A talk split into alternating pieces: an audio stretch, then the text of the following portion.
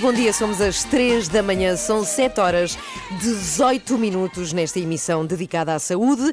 Vamos começar logo por alguém que no futuro vai ser um médico em Portugal. Ele é um estudante de medicina e está com o Renato Duarte. Olá, Renato, bom, Bom dia. dia. Amanhã, olá Rafael, bom dia. Olá, O dia a dia do Rafael tem sido uh, a ver pessoas abertas assim ao meio, não é? Quando eu tentei marcar esta entrevista com o Rafael, ele dizia-me agora não posso atender, mandava mensagem porque tenho aqui uma cirurgia a acontecer à minha frente. É o teu dia a dia, não é? É verdade, é verdade. Mas neste caso, como as coisas evoluíram, já não são pessoas abertas ao meio, geralmente é com furinhos. Ok. Portanto, É um bocadinho mais menos sofisticado, mal, menos é? mal, não é? Eu é Menos que não estou habituado a essas coisas, enfim, tens de me desculpar. Rafael, tu estás no sexto ano, nós estamos aqui mesmo em frente à tua faculdade, a Universidade Nova de Lisboa, onde estás a tirar o teu curso. Vais ser médico, já disseste que queres neurocirurgia, não é? É a área que, te Em mais, que mais te interessa. Deixarem. Como é que tu perspectivas o teu futuro? O que te quero perguntar é, quando tu começaste há seis anos e agora, comparando a motivação que tinhas na altura e o que tinhas pela frente, o que achavas que tinhas pela frente, a motivação diminuiu, aumentou, como é que é? Isso, isso pode ter duas perspectivas, não é? Por um lado, eu acho que uma pessoa ao longo do curso vai ter tendência a gostar cada vez mais à medida que vai contactando com diferentes coisas. Uhum. Mas se calhar à medida que os anos foram passando e nós vimos a situação da saúde a agravar-se em Portugal, a motivação por um lado diminuiu, não é? Uhum. Claro. Portanto, ficamos aqui num momento difícil de definir. Mas quando falas da situação da saúde em Portugal, falas exatamente de quê? Das condições de trabalho dos profissionais, Também, do setor sim, público, do setor privado, dos salários, como é que é? Sim, neste momento acaba por haver, penso eu, uma grande discrepância em termos de, remuneração entre médicos que estão no público e outros que estão no privado e nós, nós fazemos praticamente todos o internato no, Serviço Nacional de Saúde e bem, somos sem dúvida bem formados, mas por um lado começamos a, a pensar o que é que depois este serviço nos faz para nos reter cá Uhum. e depois há outros países que, que nos valorizam muito mais, não é, do que o nosso próprio sítio de formação Por que exemplo, formou e bem. Tu tens alguns colegas, já me estiveste aqui a dizer, que colegas, pensam sim, até pensam agora nesta para- nova fase em sair Exato. do país. é? ir para a Suíça, ir para a França, portanto já estão a aprender francês enquanto eu ando aqui a passear. Já salve seja, estás a fazer passear, serviço. salve não é? Exato. Ahm, e outros a aprender alemão e pá, eventualmente outras línguas que eu também não conheço, mas são mais, mais ou menos estes países europeus que Uhum. E tu não malta- pensas nisso? Como é, qual é a tua perspectiva? O que é que tu pensas fazer agora durante os próximos anos? Vais começar o internato, não é? Portanto, vais completar, completar sim, o teu processo de formação, não é? Uhum. E depois? depois que é do internato? Sim, sim. Pensas Ah, exercer depois- aqui sim, sim, depois do internato. Idealmente sim, não é? Eu, eu aprecio o nosso país, Eh, ainda bem, mas, mas, a, mas a partir daí realmente é um futuro um bocado incerto, porque nós não sabemos onde é que, onde é que podemos ir eh, parar. Por exemplo, queremos, queremos dedicar-nos à causa pública, como muito houve, houve, eh, nas notícias e muitas pessoas a dizer, mas começamos a ver que não somos valorizados por isso. Por isso é que muitos médicos acabam por ir para o privado. Eu não sei qual é que vai ser o meu futuro, mas se eu quiser ter uma família, dedicar-me também a alguns hobbies que tenho e, Torna-se complicado. e é? torna-se complicado, ainda como somos um pouco mal remunerados, comparado se calhar com o salário em Portugal estamos acima, não é? Mas não é, não é- acho que não é com isso que nos devemos comparar, devemos comparar com os melhores. Não, e tendo em conta, acima de tudo, a responsabilidade que vocês Exato, têm, não é? exato. Vocês têm a vida das pessoas e o nosso bem-estar nas mãos. E, portanto, desse ponto de vista, achas que eh, a forma como são tratados os profissionais de saúde está abaixo, digamos assim, das tuas expectativas, não é? Sim, sim, opá, está um pouco. E, não, e, não, e infelizmente não se resolve com bater palmas, não é? Como há, Claro. como há muito tempo se falou. Mas é sempre um reconhecimento, claro, mas, mas há coisas que eu acho que mesmo que têm que ser reformadas. Não acho que sejam precisas grandes revoluções, mas acho que temos de olhar para isto com outra forma e tentar integrar diferentes, eh, seja o setor público, setor privado, no fundo encontrar a melhor solução para os doentes e para quem lá trabalha, que é isso que nós queremos. Claro. Temos de pôr um bocado de lado as ideologias Muito e bem. pensar aquilo que é, que é melhor para todos. Rafael, gostei muito de, de te conhecer, fiquei muito tranquilo, já percebemos que temos aqui uma pessoa que vai cuidar de nós no futuro, muito atinadinha, com a, com a cabeça no lugar. Quem gostou muito de ouvir aqui o Rafael, pode ouvi-lo também já agora, fazemos publicidade, Ah, ok. no teu podcast Medicopatias, verdade, é verdade. onde entrevistas médicos Ah, e falas sobre todas estas questões. Medicopatia? Medicopatias, é assim que se chama. Ok. Exatamente. Fica aqui É dica. mesmo. Obrigado, Rafael, bom dia. Obrigada, Rafael. Beijinhos, Renato. Até já. o Beijinhos, Renato Renato. Já. regressa, não tarda nada. São 7h22. Bom dia. Está aqui com as 3 da manhã com Inês Lopes Aqui Gonçalves. estou eu, com a Ana Galvão. Aqui estou também está. até às 10. Acorde com a Ana, Joana e Inês. Às 3 da manhã. De segunda a sexta, entre as 6 e as 10. Na Renascença. Nitidamente uma palavra que vem de sapato em inglês, não é? De shoe. Chulé. Não é nada. Sim, é uma ótima palavra, chulé, não é? É, Eu gosto. Muito bom. E uma ótima palavra para receber a Filipa Gramacho, que é receber pessoas- enfermeira, e o Walter Ferreira, que é médico. E é impressionante, não saíram, não se foram embora do estúdio depois Quando eu da disse- tua máxima. Acho que não. Dedicamos esta emissão de sexta-feira à saúde. Olá, Filipa, muito bom dia. Olá, bom dia. Bom Bem-vinda às três da manhã. Obrigada. Porquê é que foste para a enfermeira, Filipa? Logo para começar. Uh, desde muito, muito cedo que eu quis. E tenho uma mãe enfermeira e uma irmã mais velha enfermeira, se calhar também por aí.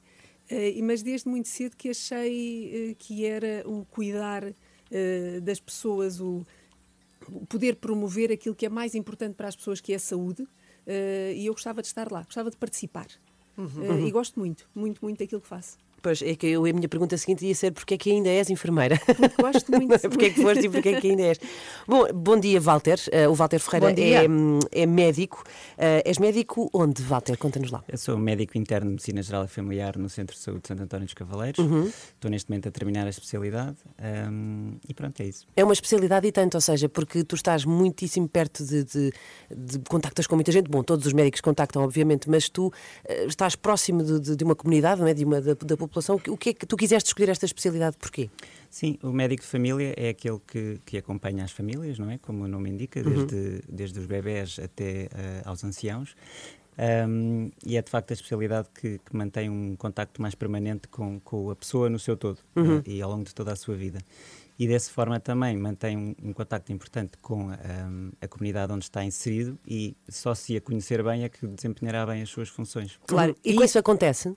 Sim, sim, existe essa, uma, essa proximidade. Existe uma certa preocupação desde os tempos da, da especialidade e anos muito incutido isso, que saiamos também um pouco dos, dos consultórios e tenhamos contacto com as organizações que existem no terreno da, eh, em cada freguesia, município, o que seja, uh, também para conhecer e saber os problemas sociais daquelas comunidades e depois auxilia-nos a, encaminhar melhor os nossos utentes para, para, para essas organizações, quando uhum. eles precisam de auxílio uhum. uh, e também na doença, claro.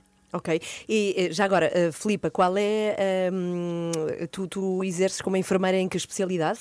Doenças infecciosas. Ok. E conta-nos assim direto ao assunto também, o que é que de pior uh, existe neste momento no nosso país na saúde?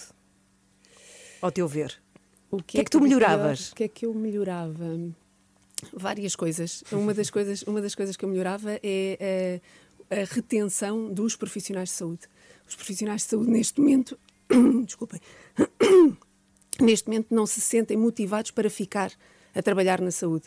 Uh, tem, tem vontade de sair, quer seja da área da saúde, tem vontade de sair do nosso país, tem vontade de sair das instituições e isso é o que neste momento eu tentava e fazia. Tens muitos colegas a quem muitos, está a acontecer? Muitos colegas uhum. que saem de Portugal para ir trabalhar como enfermeiros noutras, noutros países, mas também que saem da própria profissão. E, e, não só na enfermagem, isso identifica-se em várias áreas de profissionais de saúde. Saem da profissão para Isso ir... acontece porquê? Desmotivação, hum, já não acreditam no projeto em que entraram e que, em que se empenharam, não acreditam em que as coisas possam vir a mudar, não acreditam em que possam vir a fazer a diferença uh, que queriam quando entraram nesta área da saúde. Uhum. Uh, o Walter estava aqui a, a, a assinar, a concordar uh, com, silenciosamente com, com a Filipa, e eu não me esqueço daquilo que, que, que disseste há bocado, Walter, que é esta ideia do médico de família sair do consultório. A questão é, isso é possível? Vocês conseguem fazer isso? E, e, e, no fundo a minha pergunta era: o que é que, quando tu te meteste nisto, no fundo, da medicina geral e familiar, da medicina geral, de uma forma geral e esta em particular, o que é que tu não imaginavas que também era o teu trabalho, não é? Além de ser médico. Sim, é, é assim, estes dois anos foram claramente atípicos, não é? E foi manifestamente impossível fazer outras coisas que não fosse Covid e, e tentar ir eh, contrabalançando eh, nas áreas não Covid para não perder completamente o contacto com as pessoas. Um, na verdade, uh, há coisas que nós, quando escolhemos uma determinada profissão, depois não estamos, não estamos preparados, não é? E basicamente uhum. aquilo que na minha especialidade mais uh, eu, eu, menos aprecio e que e, e, tem, a ver, tem a ver basicamente com a questão burocrática. Acaba por ser por estarmos uhum. muito tempo a fazer coisas que, que não são medicina. Né, que percentagem é que tu dirias, não é? Sendo o teu trabalho 100, quanto tempo, quanto tempo é que tu, como é que balançavas isto? Depende. Se, estivermos a pensar em Covid, é uma percentagem muitíssimo alta. Pois. 60% a 70% do trabalho é, é, burocrático, não tem okay, nada a ver mais com... do que estar a ouvir pessoas, ver com pessoas. Certeza, sim, com certeza. Uh, apesar de nós falarmos com elas ao telefone e isso ser importante do ponto de vista da, da, da ligação humana e claro. da doença e da pessoa sentir isso importante, e foi muito mais no início em que havia muito desconhecimento sobre a doença. Atualmente os contactos são, são muito, são estritamente burocráticos, pois. as pessoas são muito assintomáticas ou têm papelada, sintomas papelada e mais e papelada. É, felizmente agora conseguiram automatizar muitos destes processos e eu tenho esperança que daqui para a frente a, a nossa possamos voltar efetivamente à medicina. Pois uhum. claro. Filipe, a tua vida também muda bastante com a Covid, não é? Bastante, sim bastante a nível. Uh... Ainda por cima na tua área, infecciologia. Sim, mudou bastante mesmo a forma como nós estamos com as pessoas a forma como nós temos que manter a distância, manter os EPIs, os equipamentos de proteção individual, uhum. isso afasta-nos das pessoas, afasta-nos. Como é que vocês equilibram isso? Esse afastamento, Sim, mas é que há, mesmo... não há afeto, não, é? não, há, Exato. não há toque. Depois a afetividade que tem a vossa profissão, Sim. ou que tem que ter. Sim. Nós tentamos dar sempre a volta de alguma forma, mas para os próprios doentes isso é muito complicado. Para os doentes que estão internados, verem-nos com tudo aquilo que nós temos que utilizar, neste caso, quando estamos a tratar doentes Covid, é muito complicado para eles esse afastamento. E isso é o que eles mais sentem. É o afastamento não só da família, que não, não uhum. nos consegue ir visitar, mas também o afastamento por todo o equipamento que nós temos que, que utilizar. Claro, e nós temos que arranjar estratégias para dar a volta à situação. Claro. Há, há pouco perguntava, Filipa, eh, o é, que é que tu melhoravas na, na saúde, de que é que tu gostas gostas da tua profissão? Eu gosto muito do contacto com as pessoas e eu gosto muito da área da saúde. Ou seja, a área da doença é uma área que eu entendo como sendo que tem que ser passageira. A, a, doença tem que passar e nós temos que ter a saúde desde, desde as crianças pequenas até aos, aos mais velhos. E a doença é um episódio que acontece e nós estamos lá para ser os facilitadores para ultrapassar o melhor possível esse processo que é a doença, mas a saúde é uh, o foco da nossa atenção. Uhum. Uhum. Eh, para terminar, Walter, pergunto: no domingo temos eleições. Um, obviamente que estas coisas levam tempo, não são tão imediatas, mas qual era a melhor coisa ou aquilo que tu achas que devia acontecer? Do género, segunda-feira, a partir de hoje, o que é que, no teu caso em concreto, uma medida que te afetasse diretamente que tu achas que devia acontecer? Sim, no meu caso em concreto, eu gostava que o novo governo que saísse destas eleições um, se esforçasse por, por colocar no terreno as medidas necessárias para melhorar as condições de trabalho das pessoas todas que trabalham na área da saúde, em especial no Serviço Nacional de Saúde, porque se isso não for feito, uh, o futuro não será brilhante para o Serviço Nacional de Saúde. Uhum. Okay. Quando diz as condições, consegues eh, dar um exemplo concreto? Todas. A principal são os recursos humanos e a falta deles, um, e em seguida as estruturas uh, físicas. Uhum. Portanto, mais pessoas e melhores instalações. Sim, temos... E os dois concordam. A Filipa também está a fazer que sim, vocês não se conhecem, não é? Mas eles estão a assinar muito ao que o outro está a dizer. Mas portanto, concordam muito. Estão a concordar, é, estão alinhados. Olha, muito obrigada. Um beijão para os dois. Quando saio do, de um hospital, apetece-me beijar aquelas pessoas, portanto vou fazê-lo aqui em direto. Mas, se calhar, depois evita fazer depois. Sim, pois, no hospital. Pois realmente é, é, verdade, podem não gostar. podem não querer ser beijadas, não é? Chato. obrigada, Filipa. Muito obrigada aos dois. e obrigada, Walter. Estamos a 7 para as 8. Muito bom dia. Estes são os Rádio Macau, agora para ouvir na Renascença. Amanhã é sempre longe demais. Dedicamos o tema, ou este programa de rádio ao tema da saúde. Vai ser assim até às 10. Temos ainda muitos convidados pela frente nesta emissão de sexta-feira. Bom dia. 8 quem e sabe, e 3. Quem, agora a nossa convidada já tinha auscultado Marisa Liz. Imagina tu. Já escutaste algum famoso, Margarida? Por acaso acho que sim, acho que sim. Acho que no meu centro de saúde temos alguns famosos, entre aspas, não é? Uhum. E acho que já os auscultei. E curiosamente os seus pulmões são muito parecidos com os dos, das outras pessoas não famosas. Estranhamente, não é? é verdade. Eu esperaria que fosse assim uma auscultação muito diferente, mas não, é exatamente Ao nível da sístole somos todos iguais. Exatamente. Ora bem. A Margarida Santos é médica de família, bem, o médico mais desejado pelos portugueses, é, porque não há suficientes para todos. Olha, eu não é tenho. Verdade. É, ela trabalha é, num centro de saúde de Lisboa Central. É, trabalhas quantas horas e quantos dias por semana, Margarida? Oficialmente eu trabalho 40 horas, claro que vai sempre muito para além disso. Uhum. Primeiro porque a especialidade médica não é faz com que eu tenha de estudar todos os dias. Há sempre uma, uma outra coisa que eu vejo em consulta que não me lembro ou que não, que não, não estudei tão bem e que tenho de rever. E depois há muitas. Então, agora com, com o trabalho Covid e com todas as, as tarefas que nos foram atribuídas a médicos de família, eu acho que acabamos sempre por chegar a casa e ainda trabalhar muito mais horas. Uhum. Oh, Margarida, há uma coisa que eu não sei se isto é, acontece mesmo assim, mas tu podes, se calhar, se calhar esclarecer-nos. Um, Há alguma espécie de objetivo que te é imposto no sentido de, ou seja, rentabilizares o teu trabalho, de teres que ver não sei quantos pacientes num dia? Geralmente são, eu não sei se isto acontece, antes de mais podes confirmar se sim ou se não, uhum. mas isto vai um bocadinho ao avesso do que se quer de um médico de família, não é? Que é uma pessoa que possa perder algum tempo, entre aspas, com os seus pacientes. Olha, Inês, é uma, isto é uma excelente pergunta, porque na verdade existem vários modelos de centros de saúde. Um, e mais recentemente existem uns modelos de centro de saúde que se chamam USFB. Que, uh, o USF são Unidades de Saúde Familiar, uhum. que curiosamente até é onde eu trabalho. E o que é que acontece nessas unidades? Há de facto incentivos, ou seja, o que te dizem é se tu tiveres X hipertensos com uma consulta por ano, recebes um bocadinho mais. Há indicadores que te dizem, ok, esta, esta USF está a trabalhar bem. E cartão de pontos, pois. Exatamente. Só que na verdade o que acontece? Por exemplo, no meu centro de saúde toda a gente tem um médico de família. E as listas de espera são muito reduzidas. Porquê? Porque a verdade é o facto de nós termos boas condições de trabalho, e claro que ainda há muita coisa a melhorar, é? há, ainda há coisas que funcionam muito mal e que não fazem sentido nenhum funcionar como funcionam, uhum. mas apesar de tudo, temos alguma motivação e temos condições para um, ver mais doentes e conseguir vê-los com maior. Uh, rapidez? Rapidez. Sim. Isto é importante, não é? Ninguém gosta de ir ao, ao médico de família e sentir... sentir que está a ser despachado, não é? Sim, que nem o conhece bem. Mas olha, e... tu acabaste de dizer que, que as coisas funcionam até bem uh, e se calhar duas ruas ao lado as pessoas não têm a mesma experiência. Então o que é que faz do sítio onde tu trabalhas um exemplo? O que é que funciona bem e o que é que podia ser replicado noutros sítios? Olha, eu, eu acho que, primeiro, eh, são, são equipas que são formadas especificamente já a pensar, ok, nós temos estes objetivos para cumprir e, e depois são-lhes dadas as condições para fazer as coisas. Claro que nem sempre é possível e eu acho que, é, é, como dizias, não me interessa ter todos os indicadores cumpridos, não é? Não me interessa dizer, ok, vi o hipertenso, depois estive numa consulta com ele e foi só, olá, bom dia, adeus, já uhum. vi, adeus. Eh, eu acho que qualquer médico de família, que é uma especialidade tão holística e tão importante, não é? Nós, quando vamos ao médico de família, queremos que ele nos conheça, ao nosso filho, à nossa mãe, ao nosso tio, é uma, é uma especialidade sociedade muito inteira e, portanto, eu, eu acho que, é, é, é, para além dos indicadores, nós temos sempre vontade de ir para além disso e conhecer o doente e, garantir que a consulta é boa. Mas eu acho que o que faz a diferença são as condições de trabalho, são o facto de também haver, se calhar, uma, uma remuneração um bocadinho mais justa, uh, porque há muitos centros de saúde é assim, eu digo eu acho que todos os médicos querem também que todo, todo, toda a população tenha médico de família. Não há nenhum médico que, porque quem vem para esta, esta especialidade também quer oferecer isso. E eu acho que a nossa frustração não é tão egoísta de eu quero receber mais, eu quero. Sim. É mais de eu também sinto sinto, me sinto frustrada quando recebo imensos e-mails de pessoas a dizer eu não consigo a consulta, eu não tenho médico de família, eu estou há dois anos à espera para ir ao oftalmologista. Isso também nos frustra, não é? É como, claro. é como agora eu dizer-vos, olhem, agora esqueçam os microfones, têm de fazer rádio a, eh, a partir deste, deste, não sei, deste, deste, deste telemóvel. Okay, deste telemóvel.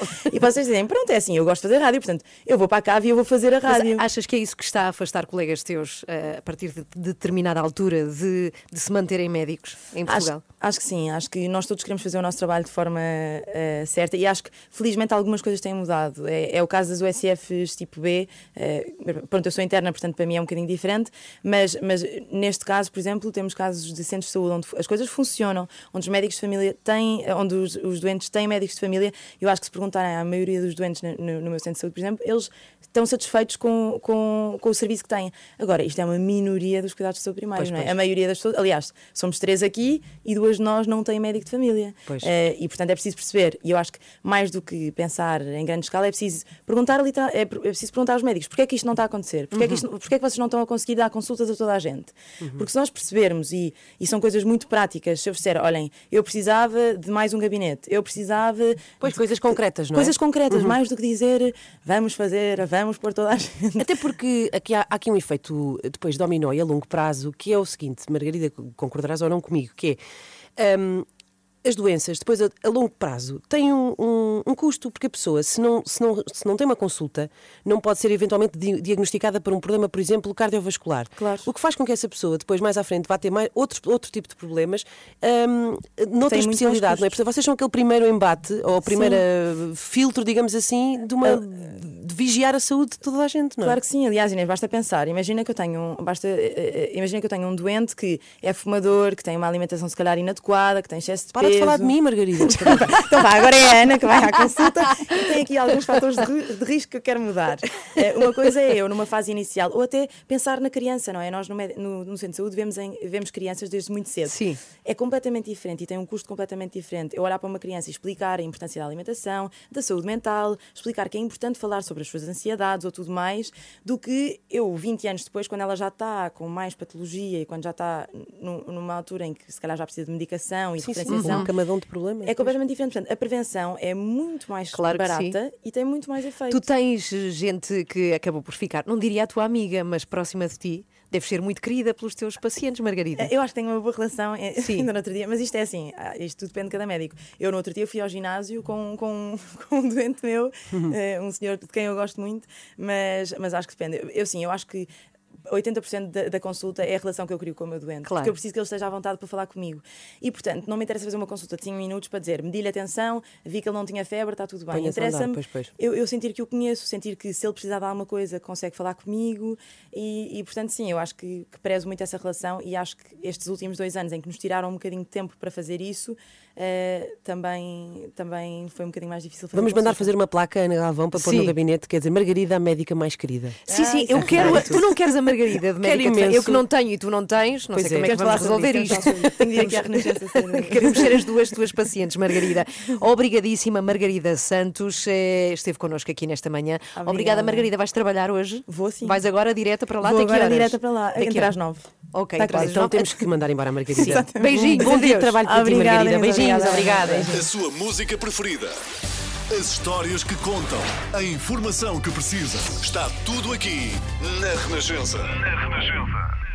A par com o mundo, impar na música. Ora bem, está na altura de sabermos o que é que pode melhorar a vida dos utentes do Serviço Nacional de Saúde no nosso país. Já aqui ouvimos médicos, enfermeiros, uhum. então e o utente? Está na altura de ouvir quem está sentado do outro lado da mesa, não é? Falamos com Dinis Silva, é responsável das comissões de utentes do litoral alentejano e o José Lourenço, coordenador da Comissão de Utentes de Saúde do Seixal.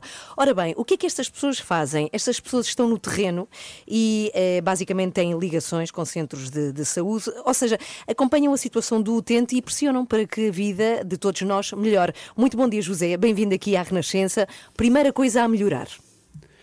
Bom, uh, há tanta coisa para melhorar. Nem sei por onde começar. Nem sei por onde começar. mas uh, o principal problema neste momento no Serviço Nacional de Saúde uh, seja a nível de cuidado de saúde primária, seja a nível uhum. hospitalar, são os recursos humanos. Para lhe dar uma ideia, só nos cuidados de saúde primários no nosso Conselho, naquilo que se chamam as UCSPs, Unidade de Cuidado de Saúde uh, Personalizado, são aquelas unidades que uh, têm, doente, têm utentes sem médico de família. Uh, nós temos duas unidades no nosso Conselho, com 41.300 utentes, com apenas 8 médicos de família, quando seriam necessários 26 porque a recomendação são 1.550 médicos, eh, 1.550 utentes por médico de família, uhum. e nós neste momento estamos com um rácio de, superior a 5 mil por cada médico. Pois é muitíssimo mais, não é? Exatamente. É muitíssimo mais, não é? claro. Portanto, isto é uma situação é, é, é, alarmante. É alarmante porque os utentes estão meses sem conseguir marcar uh, uma consulta. E nós sabemos aqui o que o Covid deixou para trás, deixou outra pandemia que está agora a começar a ter o, o, os seus efeitos. Uhum. Os médicos dos centros de saúde dedicaram-se a tarefas que não eram diretamente assistência a, a, aos seus utentes e as coisas ficaram para trás. Uhum. Pergunto ao Dinis Silva, que é o, então, o responsável da Comissão de, de Comissões de Utentes do Litoral Alentejano, se o cenário é o mesmo uh, para as tuas bandas, Dinis. Bom dia. Bom dia. sim, bom dia, bom dia a todo o auditório. Uh, sim, o cenário é semelhante. Nós aqui temos uh, principalmente a falta de recursos humanos, quer médicos, enfermeiros, técnicos de diagnóstico terapêutico, administrativos, auxiliares, uma série de, de falta. Uh, por exemplo, os enfermeiros há uh, em toda a unidade local de saúde do litoral Endejano, uh, no conjunto dos centros de saúde, mais do Hospital Litoral Endejano, faltam 100 enfermeiros. Ora, se esses 100 enfermeiros existissem, que o Governo os contratasse e uh, o Conselho de Administração da Unidade Local de Saúde do Litoral Endejano os contratasse, uh, não haveria uh, no Hospital de Dia de, do Hospital Litoral Endejano nas, uh, para fazer os tratamentos oncológicos, não existiria uh, enfermeira a trabalhar uh, durante duas semanas sozinho para fazer os tratamentos oncológicos aos doentes, que, aos utentes que lhe ocorrem ali no Hospital de Dia do Hospital Litoral Endejano. Portanto, portanto, de facto, são situações lamentáveis que a partir de 30 de janeiro não pode voltar a acontecer. Agora, o que é importante explicar aqui, portanto, problemas semelhantes, não é? Em todo o país, digamos. O que é importante explicar aqui, José, é que eh, estas eh, comissões não, não têm associados. Ou seja, vocês eh, fazem aqui este trabalho de, no terreno para perceber quais são os nossos principais problemas. É isso que vocês fazem? Sim. Uh, as comissões de utentes não são todas iguais, uh, têm géneros diferentes. Uh, a nossa e, e, muitas que nós, nós conhecemos, nomeadamente a da Almada também, foram criadas com um determinado objetivo que era a construção do Hospital de Seixal Sim. e uh, a reposição daquilo que seria uh, necessário a nível de recursos para os cuidados de saúde primários. Portanto, tem um objetivo teoricamente, quando esse objetivo se esgotar, a Comissão. Sim, mas o que vocês fazem é tentar perceber quais são os principais problemas do, do utente e depois como é que pressionam? Como é que fazem isso? Uhum. Nós pressionamos a nível das instituições. Por exemplo, posso-lhe posso -lhe dizer que uh, antes da pandemia, muito, uh, pouco antes da pandemia, uh, nós tivemos três reuniões com a Senhora Ministra uhum. da, da Saúde que totalizaram cerca de 8 horas. Ok. Uhum. É? A falar sobre questões hospitalares, sobre o centro de saúde e sobre os recursos humanos, que são as situações que efetivamente nos preocupam. Mas andamos. esses canais estão, como dizer... Um, estão abertos. Usar, exato, ia usar a palavra desentupidos, obrigado, José, por me, por me ajudar aqui. Uh, para que essa comunicação exista, ou seja, para que o vosso papel também se cumpra como, como se quer, não é? Exato. Uh, felizmente temos, temos essa... Uh, temos essa vantagem, temos canal aberto, seja com, a, com a, o Conselho de Administração do Hospital, seja com a direção do ACE, seja até com a própria então, Mas como é que ARS. se faz? Por exemplo, até posso perguntar isto ao, ao Diniz. É, vamos supor que eu sou, vivo no Alentejo e tenho um problema como o utente, tenho algo a dizer. É, eu contacto esta Comissão de Utentes do Litoral Alentejano, Diniz, e, e depois vocês passam o recado, é isso? É assim que funciona? Sim, tem acontecido diversas situações, por exemplo, esta questão agora do Covid do Covid-19, em que as crianças uh, parecem eles estão numa sala de tortura a, ter os, a fazer o teste uh, se têm o, o, Covid, de facto existem testes de saliva em que aqui na Unidade Local de Saúde do Litoral Alentejano uhum. não é aplicado e fazem de facto uma tortura imensa às crianças e que as crianças claro. podem ficar com sequelas para o resto da sua vida. Se houvesse, de facto, aqui, que o Conselho de Administração da Unidade Local de Saúde do Litoral Alentejano tivesse este teste de saliva, ora seria muito mais fácil ah, muito para mais, as próprias claro. crianças para que, Até facto, para nós. Fosse... Sim, para eles obviamente, para nós. obviamente, claro. obviamente. Mas estes testes são mais indicados para, de facto, para as, eh, as crianças e, de facto, são fiáveis. Mas, eh, infelizmente, isto não se passa aqui no litoral alentejano e, portanto, que já várias pessoas têm abordado a Comissão do Tantos aqui do, as comissões do Tantos aqui do litoral alentejano Sim. e, portanto, que nós eh, fizemos já enviamos esta questão para o, o Conselho de Administração uhum. da Unidade Local de Saúde, mas estamos a aguardar a resposta. Bom, temos um minuto e eu gostava de saber, falámos já de falta de recursos humanos, é o problema mais iminente a resolver. Um minuto para os dois, aqui no Seixal. Claramente recursos humanos. Ah, é mesmo recursos humanos? Recursos humanos, claramente. Eu dou-lhe uma ideia, o ACES pediu para este último Sim. concurso, para médicos de família, pediu 25 médicos. Sim. O Ministério da Saúde concedeu 14 e só foram preenchidas 8 vagas. Portanto, é para ver, hoje, hoje para ser médico no Serviço Nacional de Saúde tem que ter um espírito João Pessoa porque as carreiras não são aliciantes, as remunerações não são aliciantes e o trabalho é muito. As pessoas não imaginam, só quem, só quem está lá por dentro é que imagina a quantidade de trabalho que estes médicos são obrigados a fazer pois, pois. Uh, sem remuneração, apenas por dedicação. Eles não trabalham 8 horas por dia, trabalham 12, 14 horas. Muito mais. Uh, seguidas, e, muito mais. Portanto, e em muitas funções que ultrapassam Que ultrapassam claramente, como foi até há, há, bem pouco tempo, o trace Covid, que os médicos de família uhum. faziam o trace Covid, o acompanhamento dos doentes que estavam em casa isolados, uhum. uh, uh, ou positivos, e não lhes competia a eles fazer, a fazer essa situação, podia ter sido feita em outsourcing e não deixar atrasar a, a, assistência claro, aos utentes. Claro, é? isto é como dizem os concorrentes do Big Brother, só quem está lá dentro é que sabe. Bom, Dinis Silva, uh, o, que é que, uh, o, que é que, o que é que nos quer dizer neste, neste pouco tempo que nos resta, tendo em conta que temos já eleições à porta, o que é que é preciso mudar já, urgentemente, na zona onde está? mudar já aqui do litoral alentejano é que haja incentivos para a fixação de médicos e enfermeiros aqui nas zonas carenciadas. Uh, só para dizer que nós aqui no litoral alentejano temos um médico cardiologista para 100 mil utentes é inadmissível. E, portanto, se houvesse 50% de remuneração base, aliás, mais 50% para quem se deslocasse aqui Sim. para o litoral entejano e mais 25% no tempo de serviço, eh, de facto seria seria ótimo. E depois claro também se houvesse a dedicação exclusiva a médicos e a enfermeiros para depois não saltarem uh, de manhã, estão no, no, público, no hospital. Depois estão no privado. Muito obrigada. Um Acho grande... que ficou super clara a mensagem. Um mais recursos humanos, mais é médicos. Obrigada, Diniz. Obrigada. Obrigada. obrigada. Passamos a melhor música. A sua música preferida. preferida. Renascença, a par com o mundo, impar na música. E agora vamos visitar com o Renato Duarte um hospital que é muito particular. Para já é o hospital de. É muito particular, é, tem piada, porque não é particular. Pois não, é? é, é público, é verdade. Mas é especial porque, para já, é, tem uma grandíssima afluência. Estamos Uhum. a falar do hospital das maiores freguesias eh, de Lisboa. E depois, porque está num sítio onde vivem muitas comunidades estrangeiras, muitas com dificuldade em expressar-se ainda em português, não é? O que torna também, eh, eventualmente, um bocadinho mais difícil o trabalho Uhum. Destas. comunicação, exatamente. Sim. Olá, bom dia, Renato. Olá, bom dia. Olha, de facto, como tu disseste e bem, estamos num dos hospitais com maior afluência aqui na cidade de Lisboa, é um hospital central, o Hospital de São José. Eu estou no serviço de urgência e posso dizer-vos que está tudo bastante calmo e bastante controlado a esta hora. O Paulo Barreiro está aqui comigo, é o enfermeiro coordenador aqui da urgência. Paulo, é normal isto estar assim tão, tão calmo e sereno? É do horário, é o quê?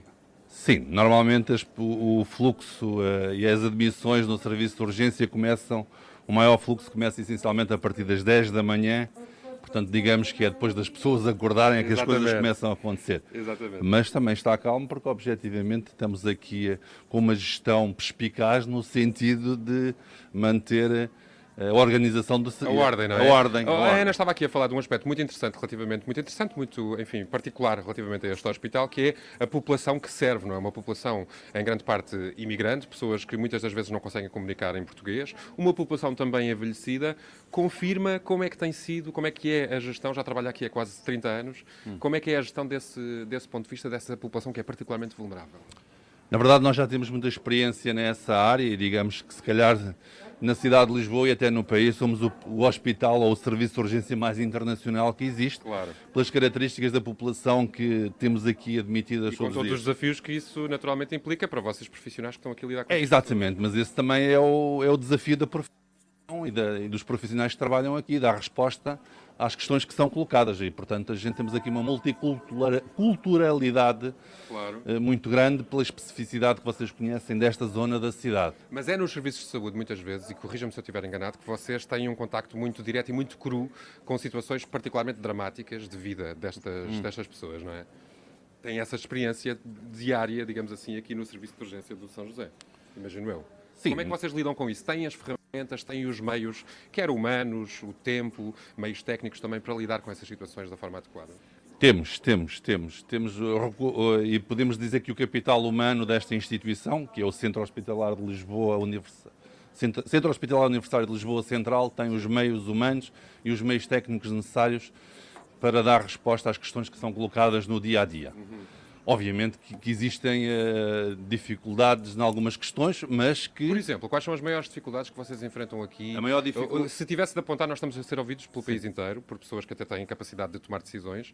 Se tivesse que apontar um ou dois aspectos que precisam aqui de uma intervenção para melhorar o serviço que vocês prestam às pessoas, o que é que diria Olha, que é eu- assim absolutamente fundamental? Eu, eu, na minha opinião pessoal, a maior dificuldade que nós temos, e considerando, por exemplo, este serviço de urgência geral polivalente, que, como se sabe pela tipologia, é um serviço de fim de linha, em que dá resposta aos outros serviços de urgência que não, pode, que não têm as valências todas.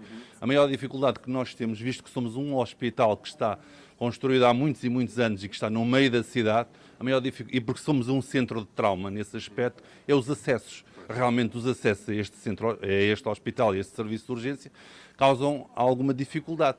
Chegar cá. Chegar cá às vezes é difícil, mas depois de estar cá, lhes garanto, podem vir que serão muito bem atendidos. Mantém a mesma paixão já há quase 30 anos que é enfermeiro. A paixão, a motivação para, tirar- para estar aqui todos os dias e tratar da melhor forma das pessoas, mantém-se a mesma? Não desanima? Como é que, tem, como é, que é? Quer dizer, você está a pôr essa questão a uma pessoa que se calhar não é a mais. Mais não sei aqui quê. há muito tempo, não é? Estou Já aqui há muito- várias estou aqui há muito tempo. Acabou de passar aqui por dois anos particularmente dramáticos, não é? Para os serviços de saúde. Como é que tem sido? Tem sido sempre um desafio e é sempre um prazer estar cá eu tenho uma paixão imensa por este serviço em particular e por esta instituição. Tenho um orgulho imenso de ter crescido aqui, não só como pessoa, mas como profissional. Muito bem. Paulo Barreiros, o enfermeiro coordenador aqui do Serviço de Urgência do Hospital de eh, São José. Como vos disse, tudo calmo e sereno a esta hora aqui neste hospital e ficamos animados por ouvir palavras, não é? Tão otimistas aqui por parte do Paulo, uma pessoa que já está nesta profissão há tantos anos. Olha, agradeço-lhe, é o que lhe posso dizer. Eu que agradeço. Em nome do país inteiro, agradeço-lhe assim. em Eu é que agradeço que está aqui a representar a classe dos enfermeiros, não é? Eu é que agradeço o convite que nos fizeram por eh, dar um bocadinho a imagem desta instituição. E ouvinte da Renascença, ouve os relatos sempre Ouço e também ia-vos dar agora precisamente os parabéns pelo vosso programa, que já é uma referência nas manhãs. Muito obrigada. maravilha. Muito Aqui obrigada. em direto do Hospital de São José, meninas. Obrigada. Adeus, Paulo. Tem uma belíssima voz, o É Paulo verdade, de rádio, podia, não é? fazer, podia fazer rádio aqui connosco. Sim, também. sim, sim. 9 e 21, muito bom dia. Está com as 3 da manhã. Na Renascença vamos falar ainda de muito importante saúde mental. Ora bem, é um aspecto muitas vezes descurado. Eh, agora, vamos lá então falar, como prometido, sobre saúde mental com a psiquiatra Maria Moreno. Olá, Maria. Bom dia. Bom dia. Olá, bom dia. Como é que está a saúde mental dos portugueses? Uma pergunta Maria? fácil para começar, Sim, não é? logo. Eu acho que a, a saúde mental dos portugueses, eh, nós, nós temos que perceber que a doença mental sempre teve uma representação enorme. Eh, de facto, quando nós olhamos para os números, é impressionante percebermos que cer- cerca de 20% das pessoas têm doença mental. Quer seja uma doença mental leve, uma perturbação da ansiedade, uma insónia facilmente resolvidas, eh, quer seja outro tipo de doenças mais graves, como a doença bipolar ou a esquizofrenia. Quando nós olhamos, e eu acho que nós não podemos separar estas coisas, quando nós olhamos para o que aconteceu nos últimos dois anos, é? Completamente, sim. com a pandemia, obviamente não faz sentido falar sobre saúde mental em Portugal sem referirmos os últimos dois anos. Ah, e a pandemia Covid veio mudar ah, a realidade da saúde mental. Porque há uma vulnerabilidade psicológica que se desenvolveu nestes últimos dois anos, aliada a, a uma clara barreira a todas as estratégias que nós chamamos as tais, ah, o tal palavrão das medidas de higiene de saúde mental, Claro. quer dizer, tudo aquilo que nós devemos fazer para ter uma boa higiene mental. O socializar, o sair de casa, o divertir, estar com pessoas, o claro. estar com pessoas. Claro. Isto foi-nos tudo barrado. Ora, uma vulnerabilidade psicológica aumentada, porque vimos ah, pessoas ficarem doentes, ah, medo de apanhar a infecção, Uhum. associada à ausência de qualquer tipo de estratégia para melhorar isto, isto, isto com certeza teve um grande Claro, impacto. mas de certa forma eh, foi quase bom, entre aspas, no sentido em que muitos profissionais da saúde mental se calhar ficaram agora a olhar para isto e ahá, afinal então isto é importante, não é? Obviamente que estou a brincar, mas, mas realmente que, que ao menos tenha servido para isso, não é? Para, para percebermos que, que é importante, que são importantes esses, esses cuidados, não é, Maria? Eu acho que a pandemia, quer dizer, de tantas coisas más que trouxe, tinha que trazer alguma coisa boa, de facto. Ah, e aquilo que nós, ah, que nós percebemos é que a saúde mental finalmente está um bocadinho em cima da mesa e está um bocadinho a ser discutida, não é? Ahm, a psiquiatria e a saúde mental no geral, que sempre foram, e permitam-me permitam uma expressão, a filha pobre Sim, sim, da um medicina, parente, não claro, é? exatamente. Sempre um bocadinho de lado, isto começa-se a falar, e, e inclusive é nos documentos mais recentes, agora do PRR, que ouvimos tanto falar, Uhum. ah, existe uma preocupação no investimento na saúde mental. Se é o investimento que eu considero correto, isso, isso já tenho algumas dúvidas. Ou seja, a minha opinião, não vou, não vou mentir, é um bocadinho politicamente incorreta. Acho que os documentos mais recentes apoiam imenso a psiquiatria comunitária e apesar de nós não podermos de Uhum. O que é a todo- psiquiatria comunitária, o que é a Maria? psiquiatria comunitária? A psiquiatria comunitária é a psiquiatria de proximidade com as populações. Uhum. Assim como nós temos os hospitais gerais e os centros de saúde, assim Uhum. de uma maneira muito generalista, não é? Nós também podemos ter os hospitais psiquiátricos, os serviços de psiquiatria integrados num hospital geral e depois as unidades comunitárias psiquiatria, que serão o centro de saúde da psiquiatria, digamos Ok. assim, no geral. Ora, este foco eh, na psiquiatria comunitária é sem dúvida importante, não é? Porque a reintegração do doente mental junto da comunidade passa sem dúvida pelo tratamento, pelo um bom tratamento da doença mental. Mas eu acho que o foco exagerado disto, que foi uma coisa que ainda começou nos anos 60, nos anos 70, quando, depois da revolução enorme eh, dos fármacos em psiquiatria, nós conseguimos finalmente reintegrar o doente eh, na sociedade. Ahm, e então surgiram todos aqueles movimentos que se calhar até já ouvimos assim falar da antipsiquiatria, eh, que o doente devia sim ser reintegrado na sociedade e eles são importantíssimos. Mas nós ficarmos presos relativamente a todas as nossas opiniões numa, numa revolução que Que aconteceu, nos aconteceu anos há, 70 exatamente, há 50 também anos. não é exato. moderado, não, é? faz sentido. Ou seja, a par de, uma, de um investimento nestas unidades comunitárias, eu acho que nós temos que também ter um investimento nos hospitais gerais, nos serviços de psiquiatria Sim. e nos hospitais psiquiátricos. Maria, nós temos ouvido aqui vários profissionais, colegas teus de outras áreas, Uhum. a dizer que chega uma altura em que não é assim tão motivador manter-se na, na profissão. Também acontece na área da saúde mental, com os teus colegas, contigo? É, é, eu acho que o, o burnout, não é? Uhum. Que se calhar é aquilo um bocadinho que está a falar. é, Não, e falo sobretudo de falta de Um condições. certo desencanto, não é? Exatamente, dos ordenados eventualmente se calhar não tão justos como deviam ser. Eh, eu, eu acho que, obviamente, eh, quanto mais, quanto mais nós apoiarmos o- o- um profissional, quanto mais incentivos nós lhe dermos, eh, maior feedback e maior capacidade de produtividade nós vamos ter daquela pessoa. Eh, o, a, a- gratificação ao final do mês. isto é um, uma das, uma- um dos fatores que está bastante bem descrito como sendo um- um- um- uma das medidas que mais baixa o burnout. Eh, e, e- e eu insisto no burnout porquê? Porque, obviamente, os profissionais, se não tiverem um bom, um bom retorno e trabalharem com poucos meios eh, e virem que o seu trabalho não consegue chegar onde querem, eh, então, obviamente, que. Ficam que a- frustrados, claro que que a sim. frustração Maria, surge. tenho uma pergunta. Não me vai levar a mal esta pergunta. Não, não leva nada a Quando mal. eh, nós estamos a falar com um psiquiatra, não é? Estamos ali a Sim. falar, a falar, o psiquiatra está a olhar para nós, está mesmo a ouvir-nos ou está a pensar noutras coisas da sua vida? Está a falar naquela imagem, naquela Sim. imagem do psiquiatra, do psiquiatra sentado e do doente deitado na, ca- na Exato, no maca. divã, exato, de costas. E do psiquiatra muitas vezes a dormir no cartoon, não é? Bem, eu acho que não, não, não, não será por aí, ou seja, a, a- a psiquiatria faz-se mais comumente até em secretárias, com a pessoa à frente. É importantíssimo nós obtermos vários dados ao longo da entrevista do doente, quer sejam as doenças médicas, os antecedentes da pessoa, quais foram os fatores Ok. que deram Uhum. origem àquilo. Eh, o- a abordagem ideal do doente é muito mais próxima daquele modelo biopsicossocial, não é? Uhum, Nós ok. temos uma vulnerabilidade genética, temos Claro. fatores ambientais e isto tudo tem que ser trabalhado. Tenho uma questão eh, aqui para terminar que pode ser um bocadinho complicada, mas de responder de forma sintética, que é, falamos muito dos hospitais, não é?